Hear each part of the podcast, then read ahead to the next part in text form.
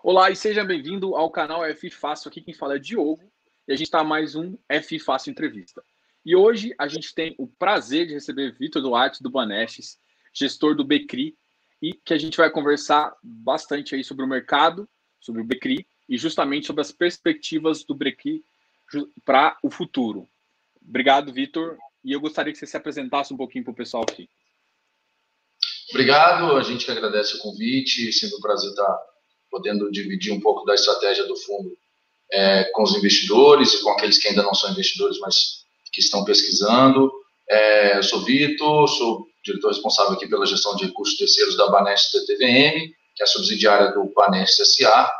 É, a gente tem aqui, nós somos uma gestora com 17 fundos de investimento, o Becri mais outros 16. Nós temos 5 bi e meio de reais sob gestão, o, o Becri tem 380 milhões de reais, é, enfim, é um, é, um, time aqui de, de uma dúzia de pessoas que toma conta do, do, desse dinheiro todo. Não, show de bola. Vamos falar também uh, da, dos, de alguns outros fundos de crédito privado que vocês têm na casa também, para mostrar também que, uh, apesar do fundo imobiliário é um fundo bem importante no mercado, vocês ainda têm um, um background de, de, de, crédito privado além do, do, do. Então, pode falar alguns, citar alguns fundos também do Banet que são, que são relevantes aí para vocês só para mostrar para o pessoal também que ah, o conhecimento e, e, a, e, e, o, e, o, tamanho do fundo não é. Vocês não estão só limitados a esse fundo, vocês têm um conhecimento muito maior. É, a gente já tem, a gente carrega crédito nas estratégias de renda fixa de maneira geral. A gente tem um fundo chama VIPDI, é um fundo de 1996, é um dos fundos de renda fixa mais antigos do, do mercado. É, e ele sempre carregou 30% de crédito privado na carteira, 70% de título público federal. Então, o VIPDI ele faz parte de uma família de fundos DI, junto com Valores DI e o Liquidez DI. O Liquidez hoje é o principal fundo é, em relação a em termos de tamanho, né, um fundo de 2 bi de reais, é, e ele carrega ali seus 30% de, de crédito privado. Ele já teve 3 bi de reais, já teve 1 bi de crédito. Que tipo de crédito a gente carrega lá? A gente carrega debêntures de empresas de capital aberto, é, essas mesmas que as pessoas compram ações, é, elas também emitem debêntures, né, emitem dívida. E a gente carrega lá, que é um fundo de renda fixa, não é um fundo de ações. A gente carrega letras financeiras de instituições de bancos, basicamente instituições financeiras, e também FDICs. FDIC, ele é uma estrutura que muitas vezes parece com CRI, né? É, o CRI, ele tem, por exemplo, você tem um CRI pulverizado, cheio de recebíveis, cheio de gente com contrato ali. Você também tem um FDIC, cheio de... A diferença é que o CRI tem uma, uma ele tem um lastro imobiliário. Foi, aconteceu alguma transação imobiliária que qualificou aquele crédito para estar dentro de um CRI. Né? Mas a natureza, a forma de análise, ela parece com alguns FDICs. Então a gente já tem, é. Gente já carrega FDIC, tá? e, e a gente tem uh, a gente chegou a ter um bi meio de crédito com março e abril, né? Os, alguns fundos tomaram resgate. Imobiliário não, não é fechado, não toma resgate. Mas uns fundos abertos tomaram resgate, a gente reduziu a, a participação. A gente tem um bi de crédito, um bi em ativos de crédito de maneira geral, um pouco mais de um bi. É, isso é legal. Eu vou até falar um pouquinho de FDIC, que ultimamente é, tem, tem uns fundos imobiliários que estão começando a fazer acho que a gente comentou uma vez, é warehouse em FDIC. Eles pegarem uma CCI, jogar para dentro do FDIC, esperar ficar com volume maior para gerar um CRI. É, vocês, vocês pensam nessa visão também? Porque, assim, tem escolha, né? Você pode fazer isso, isso é, é uma coisa permitida pelo mercado, uma coisa bem aceita, inclusive. Em dezembro de 2019, em outubro de 2019, mais ou menos, teve uma, uma crisezinha do mercado, né, os spreads começaram a mudar, teve uma precificação, e isso atrapalhou muito o crédito privado naquela época, sem contar agora também com, com o mercado. E isso uh, faltou um pouco de crédito para o mercado e alguns fundos começaram a pensar nisso como solução. Vocês chegaram a ver isso também para alguns dos fundos e talvez até agora trazendo um pouco o Becri também. É, isso, isso poderia fazer parte da estratégia?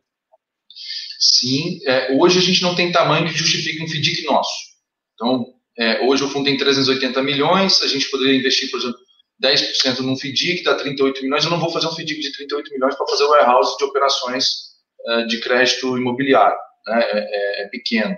A gente está avaliando um FDIC de warehouse que já, já existe, um FDIC, a gente está avaliando a, aquisição de, de, de cotas sêniores desse, desse FDIC, eventualmente mezanino, mas assim, começar na sênior que é mais uh, tranquila, menos arriscada, mais segura. É, mas só para explicar às pessoas, né, o, o, os fundos imobiliários eles não podem carregar a cédula de crédito das pessoas. Imagina que a pessoa tem um apartamento de 500 mil, ela está precisando de um dinheiro, mas agora na pandemia, né, muitas pessoas perderam renda, ela vai lá, coloca esse apartamento de 500 mil em garantia e toma um crédito de 200 mil reais. Então ela pegou um valor 40%, do, ela pegou uma dívida equivalente a 40% do valor do imóvel. Essa cédula de crédito que ela assina é uma cédula de crédito imobiliário. Né? Esse, essa, essa operação de 200 mil, a gente não pode comprar dentro do fundo. O que, que as pessoas vão, o que, que as instituições vão fazendo? Elas vão jogando essas cédulas de crédito imobiliário dentro de um FDIC para poder juntar um volume de 40, 50, 60, 80 milhões para justificar fazer um CRI, porque fazer um CRI é um pouco caro, né? Você, toda a estrutura securitizadora, agente fiduciário, tem que estar custódia na CETIP, é, você tem uma série de participantes num CRI que deixa a estrutura inicial de um CRI um pouco cara. Então, você vai fazer um CRI de 5 milhões, ele, vai, ele, fica muito caro, né? não compensa. Você abre mão da muito, você abre mão de grande parte da rentabilidade pagando custos. Então, vai juntando, e aí esse crédito todo que depois vai para dentro de um CRI, é, ele precisa ter um padrão, ele precisa ter um critério de elegibilidade. Por exemplo, ah, para dentro do CRI só vai crédito que tenha o LTV menor do que 50%. LTV é exatamente o valor do empréstimo dividido pelo valor da garantia. No meu exemplo que eu dei de um apartamento de 500 mil, uma dívida de 200 mil, esse LTV é 200 dividido por 500, que dá 40%. Então, LTVs abaixo de 50% são LTVs baixos. Ou seja, a garantia é, é mais que o dobro do que a, do que a dívida. Então, é seguro. Ah, tranquilo é, é, essa, essa, essa visão justamente de que a gente tem de, do crédito privado, uh, se você ter essa maleabilidade, é, é, uma, é interessante para fundos imobiliários também, né? É, igual você falou, a grande questão agora é que o tamanho talvez uh, não, não, não seja, ainda não, não casa com o tipo de fundo e o que vocês estão tendo ideia eu quero voltar também, eu, eu, aproveitei esse momento que você comentou de FDIC. O FDIC tem uma estrutura muito similar ao CRI, também tem, para quem conhece, ele tem cota sênior, meso, é, responde a, a, mesma, mais ou menos o mesmo critério. Tem também um, um, uma carta que, que, que significa, é, que, que, dá elegibilidade do crédito é, às, às cotas, né? Tem toda essa estrutura lá. Mas o, eu vou voltar um pouquinho e a gente, eu queria falar um pouquinho também do, da, da, da história do Becri no Banestes também, né? Que é justamente a, até falar um pouquinho da, da troca que vocês tiveram de, de custodiante e tudo mais. E aí uh, também vocês tiveram antes, você tinha um assessor, um consultor uh, imobiliário e, e, teve, acabou agora não tendo mais. E eu queria contar um pouquinho dessa história para o pessoal, para situar o pessoal também na, na, que é um fundo que sempre cresceu de forma bem coerente, bem constante e entregando bem val valores para o cotista. Então, eu queria que o pessoal entendesse um pouco da história também do, do Becri já. É, o, a história do Becri ela tem um pouco do perfil do banco, do Banestes, né? É, o Banestes, ele daqui a 45 dias, 15 de outubro, ele vai completar 83 anos de idade. É um banco de 1937. Então, é, em 80 anos no Brasil já aconteceu bastante coisa, né? E a Banest TVM, a nossa gestora aqui, ela tem um pouco mais de 50 anos. Ela é de 1900. Fugiu agora a data aqui. Mas ela tem mais de 50 anos. Menos de 60, mais de, mais de 50 anos. É, e, e já passamos por muita coisa. Em 2015, na verdade em 2014, o fundo nasceu em 2015, mas a vontade nasceu em 2014. Em 2014, a gente queria fazer um fundo de renda fixa isento de imposto de renda. Nós tínhamos duas alternativas: ou fazer um fundo de debêntures incentivadas, que a lei já existia, mas o mercado ainda não existia. Não era como hoje, que tem um monte aí. Praticamente não tinha. As empresas não emitiam, não tinham muitos fundos, então não era o caminho é, adequado. E tinha a alternativa de fazer um fundo imobiliário. Fomos então fazer um fundo imobiliário. A gente, como banco, a gente entende de crédito. A gente não entende de é, levantar prédio, de comprar laje para alugar. Falando a gente institucionalmente. Uma pessoa sabe, uhum. outra sabe, mas não é aquele conhecimento institucionalizado. A gente precisa fazer bastante bem crédito. Então, vamos fazer um fundo imobiliário de crédito. Na época, lá em 2014, segundo semestre de 2014, a gente falou, tá, tudo bem, mas a gente não tem nenhum fundo fechado, a gente não tem nenhum fundo listado em bolsa. Vamos chamar um parceiro para fazer com a gente. É um hábito do banco também. Banco tinha um cartão de crédito, Banescard, que era só na máquina dele, depois chamou a Cielo, começou a abrir, hoje passa na rede outros mais.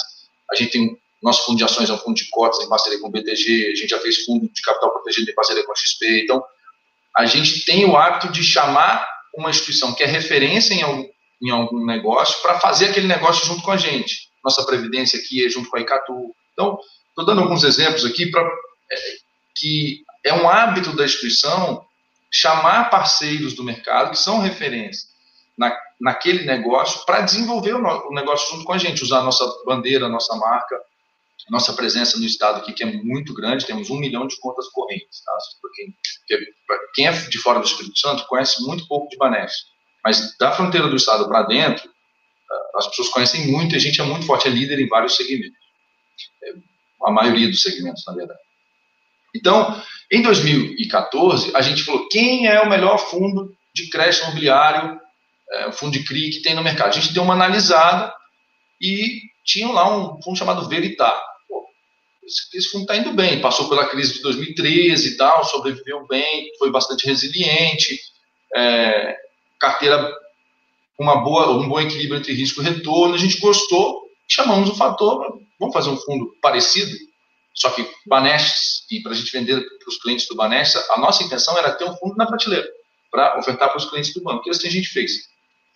Essa parceria com o Fator, ela durou até, de 2015 até 2017, a consultoria, tá? Se eu não estou enganado. Foi em novembro de 17 que a consultoria, que a, que a FAR, que é a gestora do Grupo Fator, deixou de ser o consultor por uma questão regulatória. É, o gestor e o consultor de investimentos de valores imobiliários, é, dizer, uma pessoa habilitada podia fazer as duas funções. Aí a CVM diz o seguinte: você não pode fazer as duas, você escolhe ou você faz uma ou você faz outra. Se você quiser fazer as duas, tudo bem, mas tenha uma estrutura específica para gestão e uma estrutura específica para consultoria.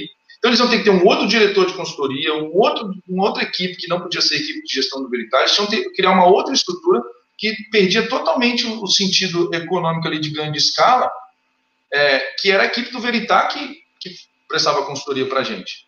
Então, eles, é, eles é, me fugiu a palavra agora, mas pediram para sair. É, é, renunciaram ao mandato de consultor no limite, no dia limite, 19 de novembro, no dia limite da, que, a, que a, a instrução normativa da CVM entrou em vigor, porque ela foi publicada uns seis meses antes, e seis meses depois da publicação tinha que estar tudo uh, de acordo com a resolução, com a instrução normativa. Então, eles saíram por uma questão regulatória. A administração ficou no Banco Fator. E aí o Banco Fator se posicionou é, da seguinte forma, a gente não quer prestar serviço de administração fiduciária para ninguém. Eles tinham mais de 40 fundos lá. Então, vários fundos fizeram assembleia, tiraram. Hoje, o Veritar ainda está lá, mas eu vi na live do, do Rodrigo Pocente, que é o, o gestor do, do Veritar, uma live semana passada, bem recente, uma das intenções deles é realmente trocar o administrador do fundo, é, até para dar mais transparência e tudo mais, mas é, é uma, uma, posição estratégica. Estou falando isso aqui, falando de uma outra instituição, porque foi falado para a gente oficialmente, publicamente, não tem, não tem por que esconder isso. Então, eles se posicionaram, não vamos mais prestar serviço de administração fiduciária. Aí a gente chamou a Assembleia, é uma trabalheira danada, tem que conseguir 25% é, dos, das cotas precisam se manifestar. E aí a gente conseguiu, em fevereiro de 2020, a transferência da administração fiduciária do Banco Fator para a BRL Trust. Né? BRL Trust é uma é, administradora fiduciária bem grande, né, até maior que fator, é, mais de 100 bilhões sobre administração, muitos e muitos fundos. Se eu falar um número aqui, eu vou errar. É, muitos fundos, bem especializados nisso e prestam, prestam um bom serviço. É, a gente está satisfeito com eles e desde fevereiro a nossa parceria com a BRL3. Então, do ponto de vista de tomada de decisão, era uma tomada de decisão em conjunto, junto com a FAR, né? Novembro, posso estar errando o ano aqui, mas acho que foi 17. Novembro de 17 é quando a, a parceria com a FAR foi rompida por força de regulação da CVM. A gente começou, a gente deu continuidade à gestão do fundo, já sem a consultoria, e a gente passa pelos nossos processos todos aqui. A gente tem análise do ponto de vista de balanço, análise, se for uma carteira, análise da carteira, análise dos números, né, que, que o time de gestão faz.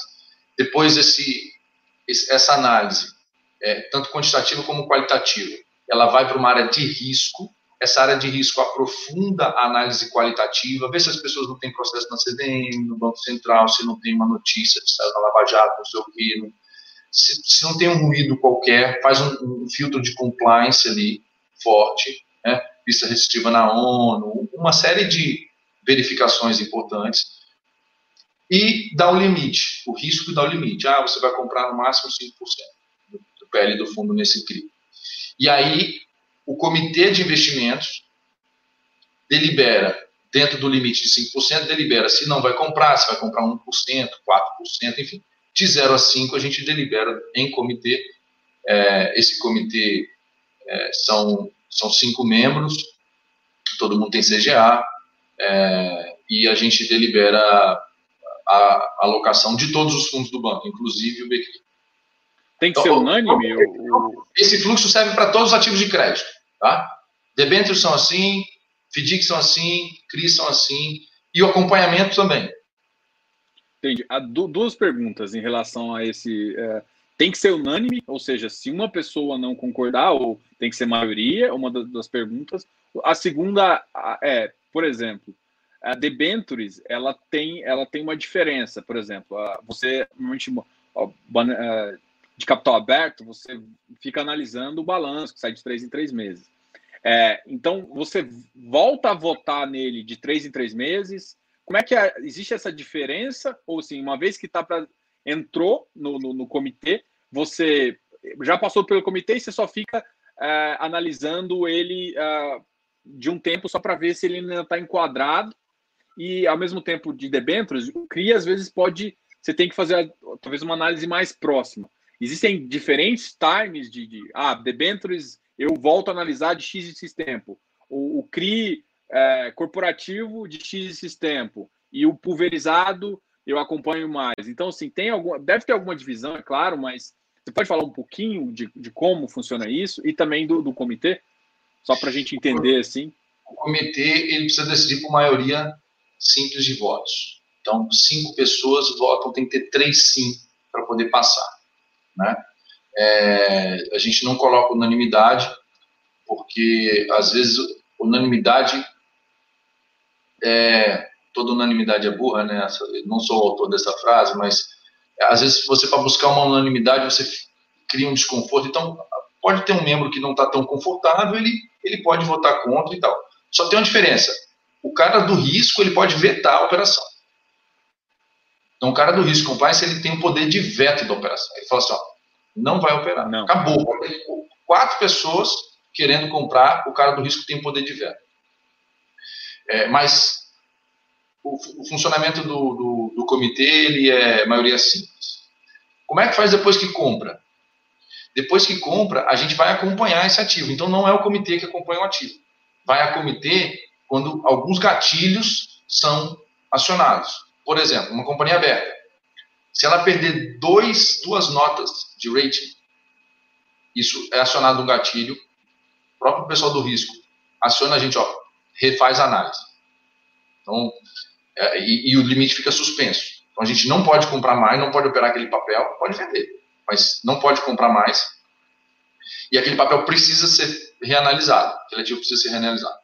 É, os CRIs, que são tipicamente CRIs com risco corporativo, o maior ativo da nossa carteira é um ativo que tem como lastro uh, aluguéis das lojas do açaí atacadista, cujo uh, razão social é Sendas Distribuidora. A gente olha o Grupo Pão de Açúcar, que é uma empresa de capital aberto. Então, se ela tomar é, downgrade de, de, de, nota de, de rating, nota de crédito, a gente vai, vai, vai trigar, vai startar o, gatilho de analisar também aquele CRI. Então, os CRIs que são tipicamente corporativos, a gente analisa como se fosse uma debênture. Os CRIs que são de carteira, que são parecidos com o FDIC, a gente olha a carteira dele, a gente não vai esperar três meses, a gente olha a carteira dele mensal. Na pandemia, a gente está olhando carteira semanal. Na pandemia, a gente começou a olhar toda semana quanto passa na conta corrente do fundo. Do fundo, não. Fundo da FDIC. Quanto que passa na conta corrente daquela carteira, daquele CRI. Então, é, as empresas de companhia aberta, as companhias abertas, empresas de capital aberta, elas são mais transparentes, têm mais governança, tudo mais, e você só conhece o número uma vez a cada trimestre. As carteiras pulverizadas, se você quiser mesmo ser o cara mais chato do mundo, a securitizadora não vai, vai te xingar e tudo, mas você, até todo dia você consegue. Mas enfim, não tem necessidade de, de todo dia, né? Hum, nem toda, toda semana a gente está fazendo na crise, assim, não, não tem necessidade toda semana. O ciclo é mensal, as pessoas recebem o salário, a maioria das pessoas, recebe o salário uma vez por mês. E, e o boleto vence uma vez por mês. Então, você olhar em períodos diferentes de um mês, só em, em situações atípicas mesmo. Não faz sentido. E, e, nessa, e por exemplo, a gente, tá, a gente viveu uma situação bem atípica, né?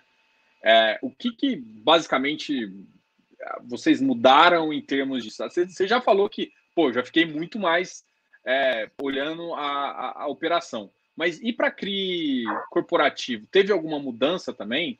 É, eu acho que essa, esses dois detalhes assim faz sentido a gente comentar um pouquinho para o pessoal para eles se sentirem bem tranquilos. Teve sim. A gente quando quando a bolsa começou com o circuit break, né? Quando as bolsas lá fora começaram, acho que foi na quarta-feira de cinza. É, quando o bicho começou a pegar, falando em bom português, sentamos todos na mesma sala. Ainda não havia distanciamento social é, sentamos todos na, na, mesma sala, pegamos todos os papéis, de cima e embaixo, de todos os fundos. Papel de crédito, né? Crédito. Empresa geradora de energia elétrica e tal. Não, tá tranquilo. Empresa uh, Burger King. A gente tem um CRI também é, vinculado a, ao Burger King no sentido de ele vai ser o comprador de energia que é gerada naquele terreno. Então temos um CRI de energia é, é, eólica para o Burger King. Burger King, poxa, Burger King, as lojas vão fechar. E aí, ah, delivery, não sei se vai dar conta. A gente não sabe, não, não tinha informação. Olha o caixa do Burger King. Se ele não vender nada, nenhum hambúrguer, e se ele continuar com os mesmos custos, é uma premissa até Bem... errada, porque ele não vai comprar pão e hambúrguer, mas a gente fez uma premissa, não, ele vai continuar gastando dinheiro com funcionário, com imposto, com aluguel, com pão, com hambúrguer, com tudo, os mesmos custos e zero receita. Ele sobrevive três meses? Ah, sobrevive até mais. Então, beleza, tira da conta. Próximo. Então, a gente foi olhando nome a nome qual era o impacto que a gente estimava com as informações que a gente tinha naquele momento, que seria shopping. O shopping vai fechar, não, não tem o que fazer. Então, assim, a gente passou a lista inteira, tiramos a maioria, a gente tirou de preocupação. É, não é que elas não seriam afetadas, todas as empresas do Brasil foram afetadas, do, do mundo, as pessoas foram afetadas. Mas a gente tirou assim: quem não quebra em seis meses, em três meses e depois seis meses, quem não quebra? A esse cara eu não vou olhar. Não é que eu não vou olhar, eu tenho que olhar o outro. Né? E botamos lupa na, nas carteiras de, de crédito pulverizado, porque como é que o cara vai pagar um boleto num loteamento que ele comprou de uma obra que está. A gente tem um CRI chama Bonavita, é um, é um hotel que está sendo construído em Gramado. Pô, qual é a prioridade do cara pagar um, uma cota de um hotel em Gramado ou pagar o plano de saúde, pagar supermercado, pô, a gente achou, esse cara vai largar e só tem um gramado para lá. Lupa nesse negócio. Então, a gente focou naquilo que a gente achava que tinha mais risco. Para nossa surpresa, é, a inadimplência veio, claro, mas a inadimplência ficou dentro da gordura que os CRIs tinham. Então, alguns usaram fundo de reserva, outros tinham lá 150% de. O fluxo era 150% da PMT, baixou para 120% da PMT, 110% da PMT, mas ainda dentro da PMT, pagando a parcela. Então, para nossa surpresa, a gente não teve nenhum atraso em nenhum, nenhum dos CRIs. Né? A gente teve o que? Shoppings, a gente adiou a amortização. Os shoppings, não todos, mas a maioria, a gente sentou para conversar com, com o, o, empreendedor. Ah, estou precisando de tantos meses, ok. Sim, a gente só precisa que pague juros. Porque quando você não paga juros, a dívida cresce. Né? Paga os juros, mantém a dívida no mesmo patamar e não precisa amortizar agora, amortiza daqui seis meses. E tudo bem. Porque o shopping está fechado também. Você vai fazer o quê? Você vai forçar o cara, vai executar, o cara vai tomar o shopping, aí você vai ser o dono do shopping. Aí você vai lá, cobrar o artista. Pô, deixa ele lá. Não, não precisa. Nunca. Valor do, valor do shopping, 200 milhões. Valor da dívida, 70 milhões.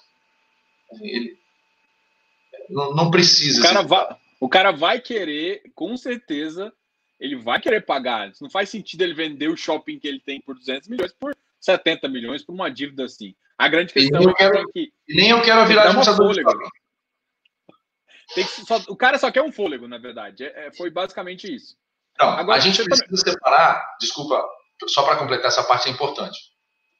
A gente precisa separar, e não é tão simples, quem está passando por um problema de liquidez e quem está passando por um problema de insolvência. O cara é insolvente, quanto mais tempo você dá, mais você vai se enrolando, mais capital seu vai ficando comprometido, e é melhor você ter aquela dor de, vou estopar, perdi, vou executar, vou tomar o que tem que tomar. Infelizmente, é, vamos apertar o botão vermelho. O cara insolvente, você precisa executar. O cara que está com um problema de liquidez, a pior coisa que você faz é executar. Ele só está precisando de fôlego. Ele não está insolvente. Vou dar um exemplo de insolvente rápido cara fez um prédio de 100 milhões de reais, botou 10 milhões de reais no bolso, tomou 90 milhões de dívida, com LTV alto, 90%. Tá lá. As pessoas, e, e aí ele usou o aluguel dessas pessoas para pagar a parcela da dívida. Tá? É, chegou a pandemia, essas pessoas falam, olha, eu não posso pagar o aluguel agora, vou atrasar e tal, mas o prédio está todo ocupado, né? É, esse prédio vale 100 milhões há uns três anos atrás, então vários outros prédios já foram construídos ao lado, ele provavelmente ainda está valendo uns 110, 115 talvez, então esse 100 milhões está bem precificado, é um, é um, é um é preço uh, factível, se você tomar para vender ele é execuível, então é, é um preço firme, uma boa referência. O que você tem que fazer com esse cara? Dá prazo para ele. Ele vai voltar a receber os aluguéis.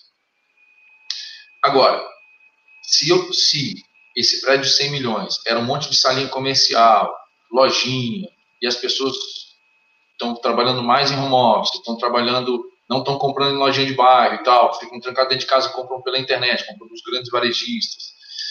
Então, esse prédio não vale mais 100 milhões, ele deve valer uns 80, 85 no máximo esse é um caso de insolvência. A dívida dele é 90.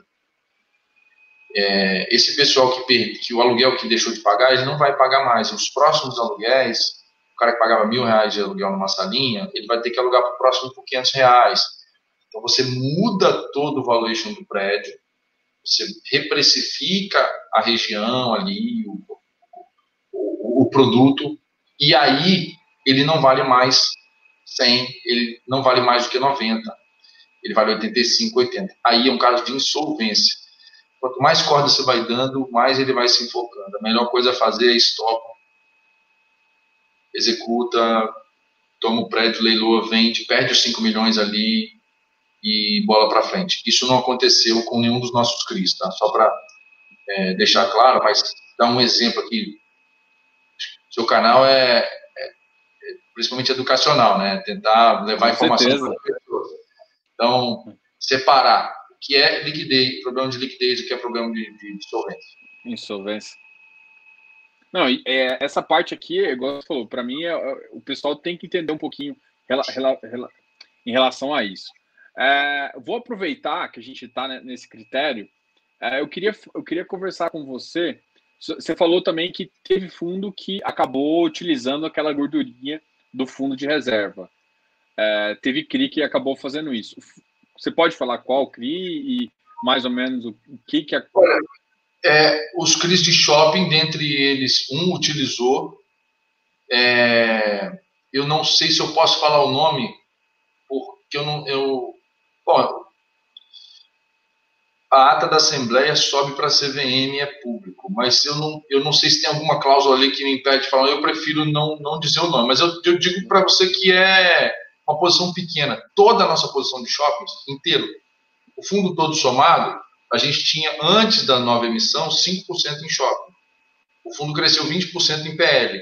Então, continha rápida, os shoppings todos somados não são 4% do fundo. E a gente tem alguns. Então, é 0, alguma coisa do fundo. Não, não é uma, um percentual relevante. E esse, esse, esse, cara, esse cara não está quebrando. Esse cara usou é, fundo de reserva para pagar juros, né? O shopping já reabriu. É, é, um shopping no centro da cidade, de onde ele, onde ele fica. É o shopping dominante da cidade. Então, é o shopping que é, receita de estacionamento dele é muito boa, é, porque ele é no centro da cidade. As pessoas estacionam no shopping para ir resolver coisas ao redor do shopping, para ir no fórum, para ir para resolver coisas ali perto. Então, é, é um shopping que antes da, da pandemia, ele, é, o fluxo mensal era mais duas, três, duas e meia, duas vezes e meia o fluxo mensal era mais de vezes e meia a parcela mensal. Então, é bem tranquilo. Né? Não, não, não tem, é claramente um problema de liquidez. Não, entendo. Agora eu vou meio que emendar duas perguntas. Uma é o seguinte: é, existem CRIs uh, corporativos que têm o, o, a, a, segurança ou em ação que não tem uma alienação fiduciária, é, que, que não está lastreado na alienação fiduciária de imóveis, que é o que normalmente as pessoas se sentem mais, que, por exemplo, eu particularmente também gosto mais. Então, vocês tomam esse tipo de, de CRI para carteira é, às vezes analisando só balanço ou alguma coisa de alguma, talvez de uma empresa com rating lá em cima, alguma coisa assim. Essa é uma pergunta. E, a, e aí a gente já emenda numa segunda aqui, que eu quero falar um pouquinho da estratégia do fundo, né? É, a gente acabou de sair de uma missão, é, e qual que é, o que, vocês pensam como estratégia do fundo de alocação, em termos, por exemplo, até a gente já começa falando de corporativo, pulverizado, high yield high grade também. Então a gente fala um pouquinho dessa, dessa situação do CRI e a gente já migra para essa, essa, esse critério de, de estratégia do fundo. A gente gosta de ter, no fundo, tudo. Então a gente tem corporativo, é, tem financiamento de obra, tem loteamento, tem é, residencial pulverizado, que é o cara que coloca o apartamento em garantia e toma um empréstimo, home equity, né? É, tem hotelaria, tem shopping, tem tudo, tudo. Não, não, não temos um, um setor que a gente tem algum preconceito um setor que a gente tem alguma preferência. É, a gente tem, uh, estou lembrando agora de cabeça, um, um CRI da BR Distribuidora. BR Distribuidora era da Petrobras, agora Petrobras é minoritário e eu não sei se já vendeu, mas já autorizou vender tudo, não, Petrobras não vai ter nada mais da empresa.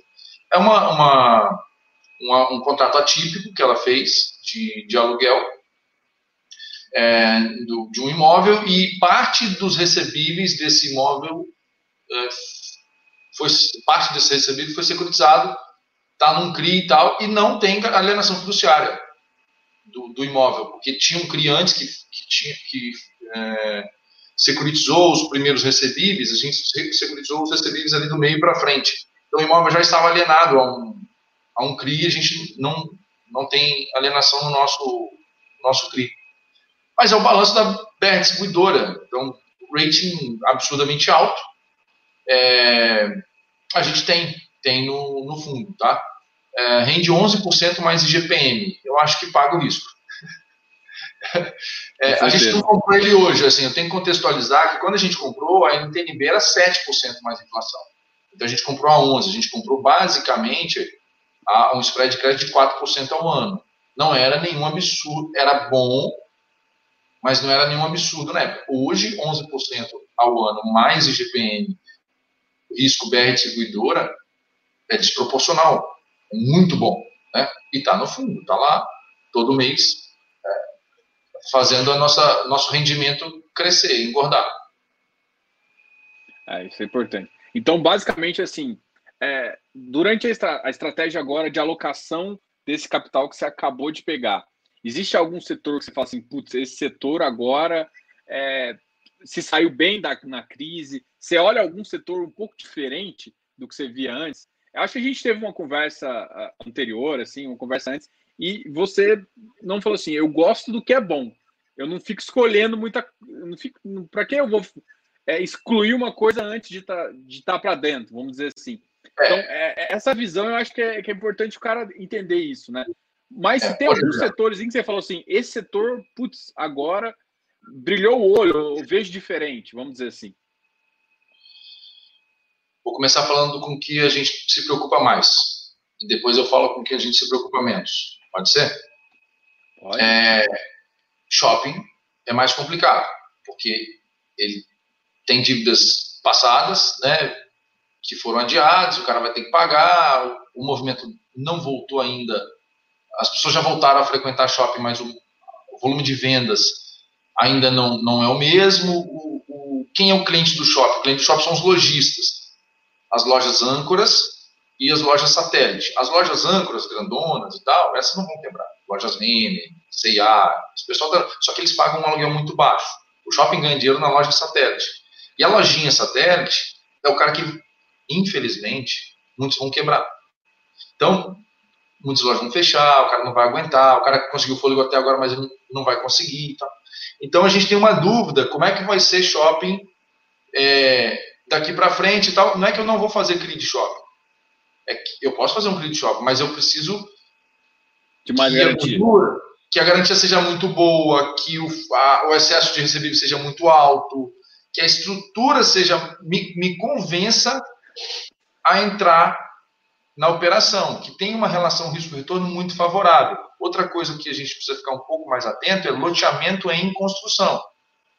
Loteamento em construção, é, loteamento ele não é uma casa, não é uma residência pronta para morar. Então, o cara vai ter que pagar o loteamento todo, depois construir uma casa em cima, ou alguém construir, ele comprar essa casa e tal. Então, é, o, o, nível de distrato pode ser maior. Então, é uma coisa que a gente vai dar preferência para um loteamento é, pronto, performado, né, que já tenha o TVO, que é o, como fosse o habite, né, no apartamento, o loteamento é um TVO. Também a carteira precisa ter um excesso de recebíveis, de recebíveis muito grande.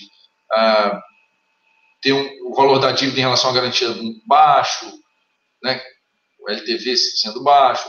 A gente não descarta nada, mas esses setores vão, vão ter que é, ter uma estrutura mais favorável é, para mitigação de risco, né, para baixar o risco. E o que a gente olha mais, assim, ah, toda live de todo gestor de fundo imobiliário fala logística, logística. É claro, assim, é, a gente comprou um, um, a gente tentou comprar 20 milhões de um, de um CRI, é, cujo lastro é um, galpão logístico, a gente só conseguiu comprar 10.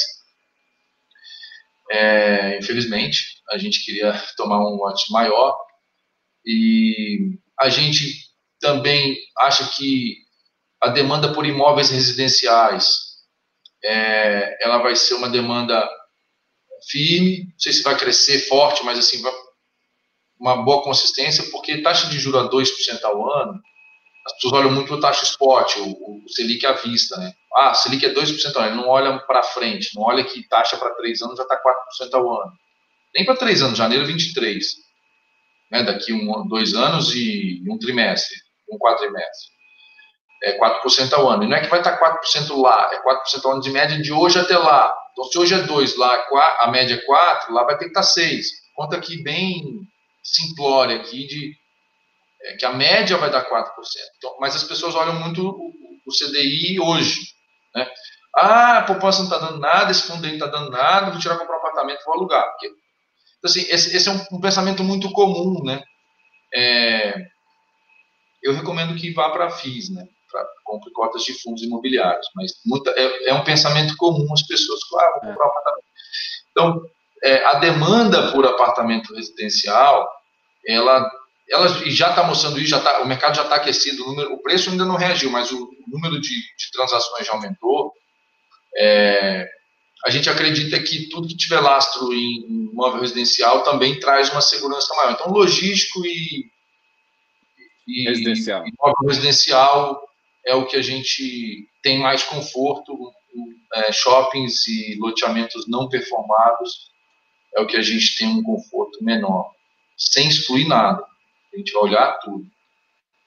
Não, show de bola. E, e, essa emissão agora, vocês já ainda estão com uma certa liquidez, né? Eu queria que você comentasse um pouquinho de como é que está o pensamento dessa locação. Vocês fizeram uma emissão bem num momento que muita gente veio ao mercado também pegar, assim, alguns vieram até bem depois já, mas foi um momento onde parece que o mercado estava precisando de capital. Então foi um momento ótimo, assim, é uma análise que dá para fazer. E vocês estão sentindo a dificuldade em alocar? Como é que está essa questão? E já aproveita e fala também de, do andamento da alocação. É, eu sei que você não pode falar mais o que não está divulgado, é claro, mas o que está divulgado, uh, fala um pouquinho também. Todo mundo sabe que é para comprar na baixa e vender na alta. Difícil é saber quando é abaixo e quando é alta. Difícil é ter coragem de fazer isso. E difícil é ter dinheiro para fazer isso. É, quando veio a pandemia, que as cotas dos fundos caíram 30% e o crédito, é, empresa de primeiríssima linha estava tomando crédito a CDI mais 4, é, CDI mais 4, crédito de 12 meses, super curto, faltou dinheiro. Faltou dinheiro, não tinha dinheiro, o preço do dinheiro subiu muito, né? O desconto no valor dos ativos subiu muito, então o valor dos ativos caiu demais. É a hora de comprar. Mas a gente não tinha dinheiro. Né? A gente sempre tem uma oferta é, escrita a lápis guardada na gaveta. Sempre, sempre. Fizemos sete ofertas. E assim vai ser até a gente fazer um bilhão de reais de patrimônio. Porque o fundo tem capital autorizado de um bilhão de reais a gente vai chegar lá. Hoje tem 380 milhões. Então, sempre, o tem que ficar tranquilo é o seguinte: sempre que tiver oportunidade para comprar coisa boa, tiver pipeline, tiver onde botar o dinheiro, não adianta eu chamar o dinheiro e deixar no caixa. Tiver onde botar o dinheiro, numa boa relação risco-retorno, e, eu, e a gente sentir que o mercado secundário está suficientemente firme e demandando é, é, novas cotas, a gente vai fazer oferta. Então a gente já fez 7, a gente vai fazer 8, 9, 10, 15, não sei quantos. A gente vai fazer um monte. De preferência, ofertas pequenas. A gente vem fazendo ofertas subsequentes, ofertas pequenas, coloca o dinheiro para dentro, aloca rápido, não impacta muito no, no, no, rendimento. Se você olhar o rendimento do mês passado, o mês que a gente pagou dia 15 de agosto referente a julho, foi 76 centavos. O mês de agosto a gente passou com caixa, o mês todo, pagamos hoje, divulgamos ontem, 73. vamos pagar dia 15 de setembro, 73 centavos. Poxa, dentro da margem de erro, vai, mesma coisa. Então, sem grandes solavancos, no, sem pagar um real no mês, 50 centavos no outro, né? É, a gente vai caminhando para o capital autorizado é, do fundo. Então, a gente estava com, com oferta é, tinha feito a sexta oferta, não tinha captado tudo. Né? A gente encerrou a sexta oferta sem captar, sem captar o 100%. A sétima oferta, é, é, eu brinco com, com, os advogados aqui, é o seguinte, é só mudar o número da oferta, as datas ali, bota um Excelzinho já com o calendário, vai mudando a data. Então, sempre que tiver demanda, que for, que for conveniente, e aí não é só conveniente para a gente, conveniente também para o cotista. Para ele botar um pouco mais de dinheiro. A gente chamou uma oferta de 20% só. O cara com 10 mil botou mais 2 mil reais. Né? A gente não dobrou o tamanho do fundo, nem nada. E aí a gente fez uma oferta, foi até bem pequena, porque a gente foi um dos primeiros a pós-pandemia. Nós fomos, um, nós fomos, não fomos o primeiro. Se eu não me engano, o BSR chamou, o Invest chamou, e aí a gente soltou, sei lá, fomos o terceiro ou quarto. E e deu certo, teve rateio e tudo mais. As ofertas que vieram depois tiveram um rateio maior, o mercado foi se aquecendo, aí está cada vez mais aquecido, por conta da busca das pessoas por algum rendimento diferente de poupança, né, que, e de renda fixa clássica, que está rendendo muito pouco olhando o passado, né? Olhando Estados Unidos, Japão, Europa, olhando o resto do mundo, não é tão pouco assim. Tem lugar onde o juro é negativo. É, Falando um pouquinho até de, desse juros negativo aí, o relatório Focus do que saiu na segunda-feira estava com uma previsão uh, de, de PCA a 3% e uma previsão de, de Selic para o ano que vem, eu estou falando de 2021, a 2,75. Então, o, o mercado já, já começa a pensar em, em juros você, você olhando para o mercado, você acha que isso realmente é factível, esse tipo de, de pensar no Brasil com juros negativos? Sim, porque uh, eu, eu, odeio quando eu tenho que falar o hiato do produto, que é um, é um, os economistas entendem e, e, os leigos hiato do produto, o que, que é isso? É, tentar falar mais simples possível. O PIB potencial ele está muito acima do PIB real. É, capa, as máquinas têm capa, e as pessoas têm capacidade de produzir isso e estão produzindo isso. Essa diferença, os economistas chamam de, nós economistas, culpa minha também, chamamos de hiato do produto. Enquanto isso está muito grande, a demanda vem e você não precisa aumentar a capacidade, então dificilmente você tem inflação nesse período. Ah, o IGPM está 13, porque o IGPM tem 60% do índice de preço do atacado, o índice de preço do atacado é muito afetado pelo dólar e tal, é questão de custo. Mas o cara não está repassando o preço no final, ele está espremendo margem. Então, a inflação que compõe a cesta das, de, de famílias de até 40 salários mínimos, que é o IPCA, que é a inflação oficial medida, e que é a inflação que o Banco Central é, é, é, tenta manter entre, dentro da meta ali de mudou, né? Entre 3 e 5, vou falar números redondos aqui, o IPCA não é, não é facilmente contaminado pelo dólar. Né? Tem, tem várias outras coisas que, que ajudam para cima e para baixo. Então, essa inflação ela deve permanecer comportada por um bom tempo. Então, eu acredito que taxa de juros vai continuar baixa por um bom tempo. É, eu acho que 2 e alto no final do ano que vem, como média, se eu não me engano, o, o, o DI que vence em, dois, em janeiro 22 estava 2 e alto, perto de 3. É, eu acho que na média daqui até lá não vai dar 3. Um dos nossos fundos aqui, que é o fundo IRFM, que a gente opera um fundo pré, ele está aplicado nessa, nessa taxa, está dado, né? A gente vendeu DI nesse, nesse vencimento. A gente não acredita que vai dar isso, vai dar menos. Então ele ganha com a, a queda na taxa de juros para esse vencimento. 2022, quer dizer, 21 vai subir alguma coisa. Né? É, 22 vai subir, 23, 24, enfim, aí vai depender muito de, de, de eleição. Tem uma, dali para frente é muito difícil enxergar.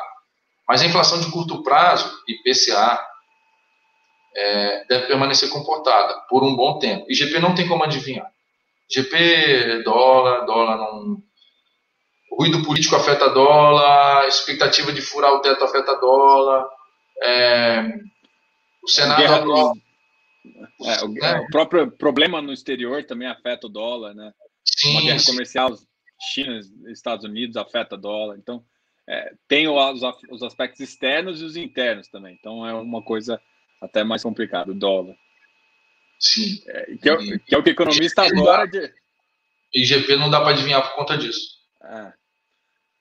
E, aproveitando que a gente está nesse GP, assim, vamos falar de carteira entre PCA, IGPM e CDI.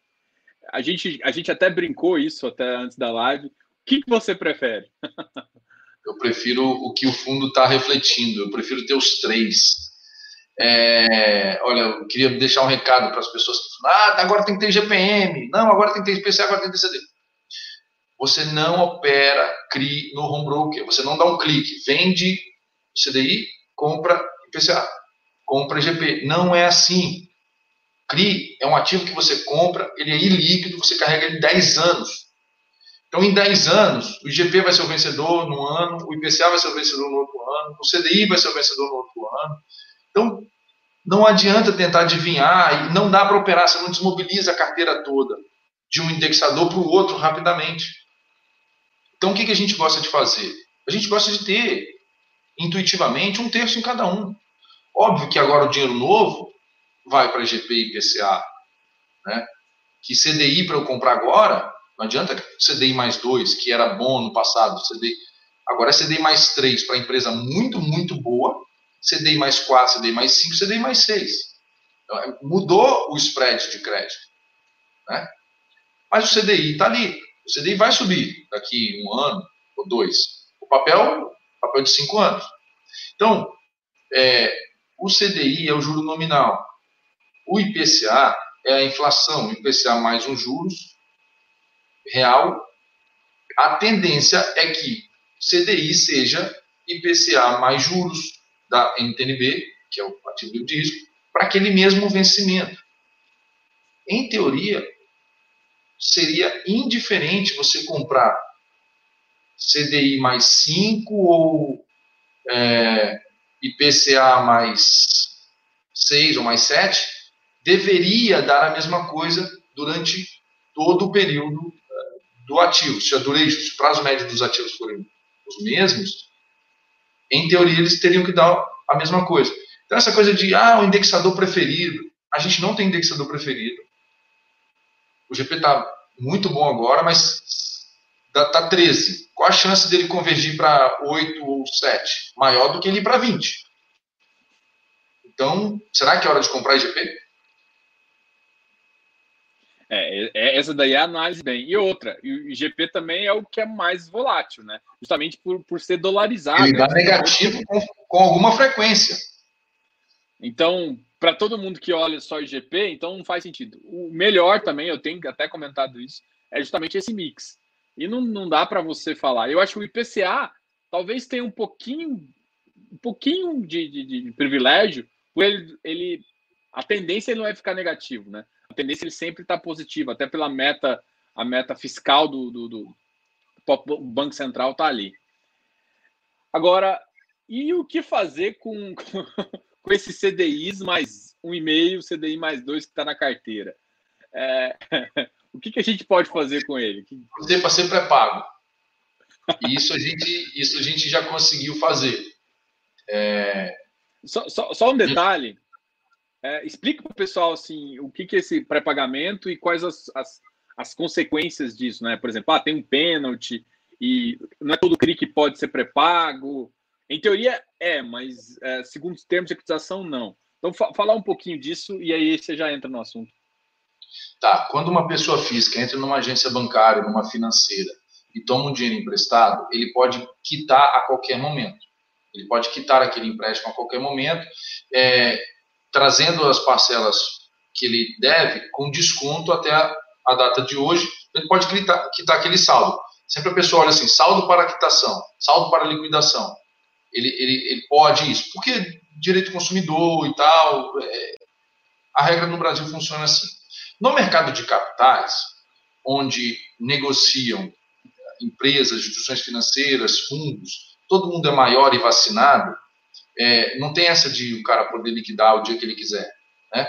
Ele vai seguir o que está escrito no contrato. E o que normalmente está escrito no contrato? Que ele não pode pagar antecipadamente. Porque você empresta o dinheiro para uma empresa no momento que ela está precisando. Aí você vai e empresta o dinheiro para ela. Você está correndo risco. Porque você emprestou o dinheiro para ela quando ela está precisando. Aí o dia que ela não está mais precisando, que ela está tranquila, que você falou, pô, agora beleza, meu credor melhorou, ela vem te prepagar, te devolver o dinheiro? Não, agora você vai pagar o juro até o final. Então, o mercado de capitais funciona basicamente assim. Existe a possibilidade no mercado de capitais de pré-pagamento? Existe, é uma coisa negociada. Muitas das vezes, coloca-se um prêmio, ó, um pênalti. Beleza, você quer pré-pagar? Beleza, me, dá, me paga uma multinha aqui, e aí você pode me pagar antes com desconto, beleza, mas se você me paga uma multa. Então, assim funciona o mercado de capitais. O, o que, que acontece é, quando o, a gente tem papel CDI mais um, CDI mais um e meio, tal, que era bom quando o CDI era 10% ao ano, né, de empresas de primeiríssima linha. Hoje é muito ruim. Então, às vezes a empresa tá, já prepagou, já, já amortizou um monte, a dívida está bem pequenininha em relação ao original, ela quer liberação de garantias. Ah, libera esse terreno, libera aquela outra garantia e tal. Em condições normais de pressão e temperatura, a gente ia liberar. Pô, não, libera. Porque realmente o cara tinha uma dívida de 100 milhões, tinha 200 de garantia. Agora a dívida está em 50 milhões, continua os mesmos 200 de garantia. Não precisa. Libera 50, 60, 70 milhões de garantia, tranquilo. A gente não libera. Meio que para ser chato, para forçar o cara a fazer, então vou quitar essa dívida antecipadamente para poder liberar minhas garantias. Aí a gente, graças a Deus, recebe aquele dinheiro, sai do CDI mais um e, e vai aplicar em, sei lá, em PCA mais 7, alguma coisa assim, que é o que a gente tem visto é, no mercado como oportunidade, com uma boa relação risco-retorno. E às vezes, quando a empresa pré-paga é, com multa, é, a gente tem um ganho extra no mês. E isso impacta positivamente a, a rentabilidade que a gente distribui. Quando é uma, um impacto muito forte, a gente costuma guardar essa gordurinha para ir pagando um pouquinho a mais dentro do semestre. Vale lembrar a regra aqui que ah, os fundos imobiliários precisam distribuir no mínimo 95% do, do seu lucro, vou falar assim no linguajar mais simples, 95% do resultado precisa ser distribuído para o cotista no semestre. Então, dentro daquele semestre, a gente, aquela gordura a gente precisa distribuir, né? É, mas a gente vai administrando. Você ganhei, ó, ganhei 30 centavos para de uma multa, de um pré-pagamento ou de, um negócio, de um ganho de capital que a gente teve, a gente costuma guardar e distribuindo 5 centavos no mês, 10 no outro, 5 no outro, até é, para ir suavizando a rentabilidade distribuída, para que o, o, cotista ele fique com uma previsibilidade melhor de, de, de resultados do que voltando não gostaria de pagar um real no mês e 50 centavos no outro. Prefiro pagar 75 centavos em dois meses seguidos. É, o, normalmente o mercado ele prefere fazer isso, até porque senão o cotista ele gera um movimento de para quem de quem não entende um pouquinho errado. Aproveitando que você explicou muito bem isso, é, eu queria que você comentasse sobre, por exemplo, vocês na carteira de vocês, vocês têm um, uma carteira de FI né, um book de FI, e vocês também fazem um, um book ativo uh, de, uh, de pro, do próprio CRI, né? E aí a gente comentando, foi assim, o que que eu, quando se, faz esse book, a gente tem que tomar cuidado, porque esse pré-pagamento também pode ser, pode ser uma pegadinha, a gente... É, quando você vai comprar uma debenture, é, um FDIC ou um CRI, um ativo de renda fixa, tem que tomar, e principalmente quando ele está com ágio, papel foi emitido a 12% mais inflação. Hoje o cara que vai vender não vai vender a 12, ele vai querer te dar um retorno de que 8 mais inflação está mais que bom. Né? Como é que faz um ativo de 12 virar 8? Tem que, tem que negociar com ágio. tem que tomar muito cuidado para que o ágio não seja maior do que a multa de pré-pagamento. Porque você compra um ativo com ágio, esperando que vai ganhar 8% mais inflação, a empresa vem pré-paga, a multa não cobre esse, esse seu ágio e você perde um ativo de renda fixa. Né? Por uma questão de precificação, não foi crédito, é, não foi nenhum problema desse tipo e, e, e você pode tomar prejuízo. Então, a gente aqui olha muito, e quando, quando a gente está comprando com deságio, não tem problema nenhum. Quando a gente está comprando com ágio, a gente olha muito a. Qual é a Tem possibilidade de pré-pagar, sim ou não? Se tem, qual é a multa? Tem multa? E qual é a multa? Mais do que a, a, o valor da multa, a gente não costuma pagar no, no CRI, é, porque tem, e já aconteceu, o Redditor, por exemplo, pré-pagou um monte de, de CRI, a gente tinha esses Redditor, mas a gente tinha comprado com, é, com deságio na época. A gente chegou a vender com ágio no mercado, e o papel pré-pagou, então essa pessoa que comprou, ela, ela fez um mau negócio. Né? Isso tem que tomar cuidado. Não, só, show. Só... Claro. Eu estou te ouvindo, só, você só não vai me ver. Tá, eu vou, eu vou fazer uma pergunta do pessoal aqui embaixo, é, mas antes também eu fiquei curioso com e, e, como vocês trabalham o book de vocês. Vocês são bem claros no, no seu relatório, né? em termos de o que, vocês estão vendendo, né? Tanto quanto a operação que você, que você vende no secundário, quanto também fundos imobiliários. Qual que é a tese de vocês do book de, de, de fundos imobiliários? O que, que vocês. É, basicamente para ganho de capital, como é, que, como é que é a visão de vocês em termos do book de, de FI? Para responder essa do FI, eu vou falar um pouco do CRI para a gente ver a diferença. No book de CRI, a gente até vende, mas é, não é não muito comum. A gente não é, um, não é tão ativo no secundário de CRI. A gente compra o CRI para carregar até o final. Esse é o nosso mandato de forma oportunística, a gente faz alguns trades no mercado secundário de CRI. No mercado de fundo imobiliário, nosso multifundo é exatamente o oposto. A gente compra os fundos imobiliários para vender. É, é para ganho de capital. A gente não vai ficar carregando o papel. A gente teve um, um fundo, por exemplo, Hectare. A gente agora está com uma posição bem pequena nele. O carrego dele, é, o carregamento dele, a taxa é muito boa. Então, a gente não ligava de ficar carregando ele, porque era uma forma também da gente comprar a cota de um fundo e ele tem uma carteira muito pulverizada, era uma forma da gente diversificar, comprar uma carteira diversificada, numa boleta só, a gente diversificava numa carteira grande, é, bem gerida, acompanhada na vírgula, né? então a gente a, até gostava do, do, do carrego do, do hectare. Mas o mandato principal é ganho de capital. Tanto que hoje a gente tem uma posição muito, muito pequena. Né? É, eventualmente pode aumentar e tal. O, o, acho que eu respondi a pergunta, né? O, o book de imobiliários é para giro. Né? É, para giro, justamente para ganho de capital e tudo mais. Agora, vou aproveitar, o André Manta fez essa pergunta. Gostaria de saber se o Becri pretende fazer a emissão esse ano. O pessoal está curioso, pessoal. É. André, é, a parte do esse ano, aí você me complica porque seria um guidance aqui. Mas deixa eu te falar, a gente pretende fazer emissão até a gente ter um bilhão de reais de patrimônio. Então, é, a questão do esse ano, eu não posso falar que é, é, é, é data, aí eu estaria dando um guidance, estaria dando uma, uma informação aqui que eu não posso dar. Mas já fizemos sete, vamos fazer oito, nove, dez, quinze, vinte, não sei, até chegar um bi. Ah, isso é, isso é... Eu estou tirando a pergunta aqui, mas isso acho que você respondeu bem. O pessoal tem que entender também que assim, é, a CVM ela é muito assim, você tem que fazer sempre comunicar ao mercado, né? Então a gente sempre tem que tomar cuidado quando faz pergunta e quando conversa, porque se a informação não estiver bem clara no relatório, é, você, vocês podem ser multados. Então, só, só esse detalhezinho também para o pessoal, porque assim, muita gente às vezes pergunta, ah, pô, mas o cara quer saber a novidade, mas a novidade não pode não pode vir do canal, porque senão vocês tomam multa, né?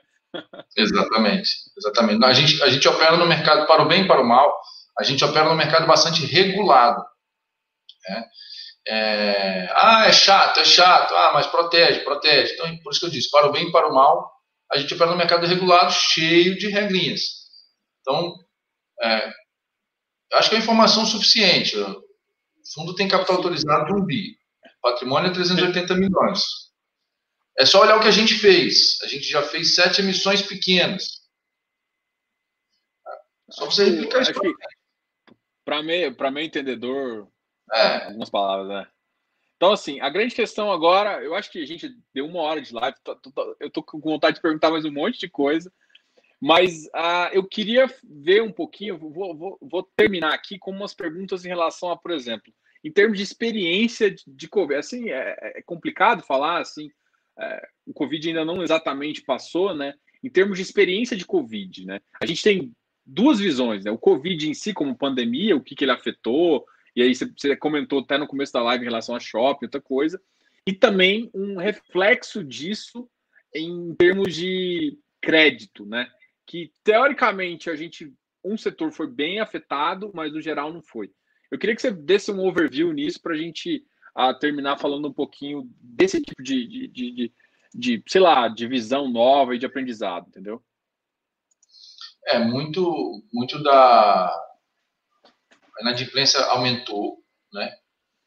mas é, muitas medidas é, de governos e empresas, elas suavizaram isso. Então, auxílio emergencial, é, a medida provisória que permitia redução de horas, com redução proporcional do salário, afastamento, sem demissão, uma, uma série de medidas foram suavizando é, os impactos é, econômicos do, da pandemia.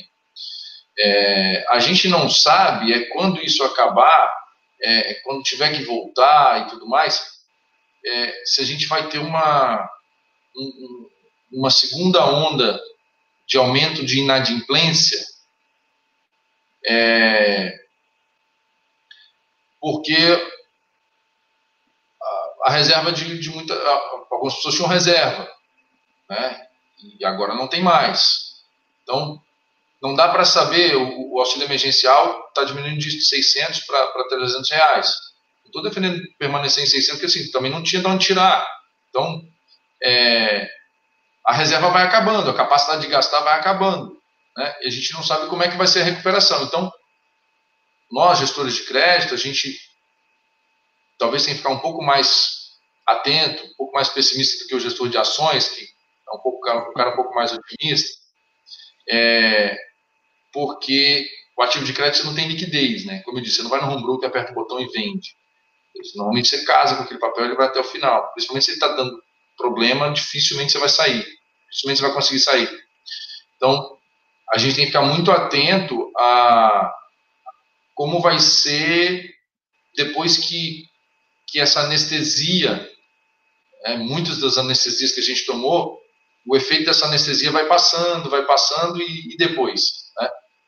É, é, um, é, uma atenção que a gente tem. É, então a gente vai continuar olhando as carteiras com bastante, com uma frequência bem alta, com intervalo de tempo bem curto, né? semanal, algumas carteiras que, que, que a gente consegue ver, um acompanhamento bem próximo, a gente ainda não relaxou. Ah, entendi. Então, o que assim, o que tem que acontecer é realmente a atividade econômica voltar para, vamos dizer, o Vitor dormir mais tranquilo. PIB, é, é isso. PIB vai resolver. Voltando o PIB, volta a atividade econômica, volta a renda e todo mundo renda, fica é. feliz aí. Exato. Não, exato. isso é. Eu acho que tem muita coisa aqui. O pessoal ainda fez mais uma pergunta aqui, mas acho que deu uma hora e, e dez. Eu quero agradecer okay. você uma perguntinha fácil de responder do Fabiano. Não sei. Ah, ah essa. É, não, Fabiano, não existe uma porcentagem limite para o book de cotas. Eu posso ter 100% de fundos imobiliários. Não, desde que eu não tenha mais de 10% de cada um. Mas não tem limite. Isso mudaria completamente a cara do fundo. Mas a gente não pretende fazer isso. Mas o regulamento permite que eu tenha ou 100% de fundo imobiliário ou 100% de CRI, ou 100% de LCI, ou 100% de debêntures de empresas do, do segmento de construção civil. É, o regulamento me dá uma boa liberdade. É, então, respondendo, não há limite. Não, fechou. Essa resposta aí já, já vale.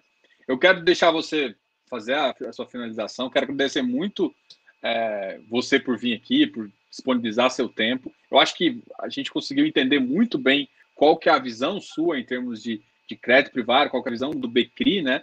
E desejo muito sucesso aí ao, ao fundo e que venha novas emissões para eu poder comprar também, pô. Comprei, fui rateado ali, pô. É, teve rateio. Rateado na rateio. última. É, é, na última eu fui rateado. Não consegui é, comprar esse tudo, é um bom Sinal. Esse é um bom sinal, sinal que está bem demandado, né?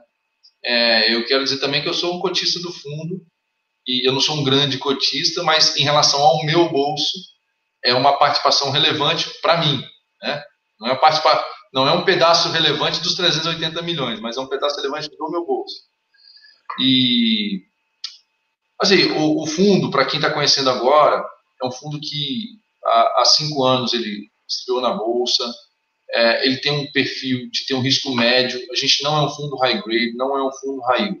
A gente tem tenta escolher boas relações risco-retorno, seja uma operação de mais alto risco, seja uma operação de mais baixo risco. A gente não, a gente tenta ter todos os setores, a gente tenta ter todos os tipos de risco, é, todos os indexadores. A gente tenta sempre que a operação seja boa e traga um bom conforto em relação ao risco-retorno. É isso que a gente busca.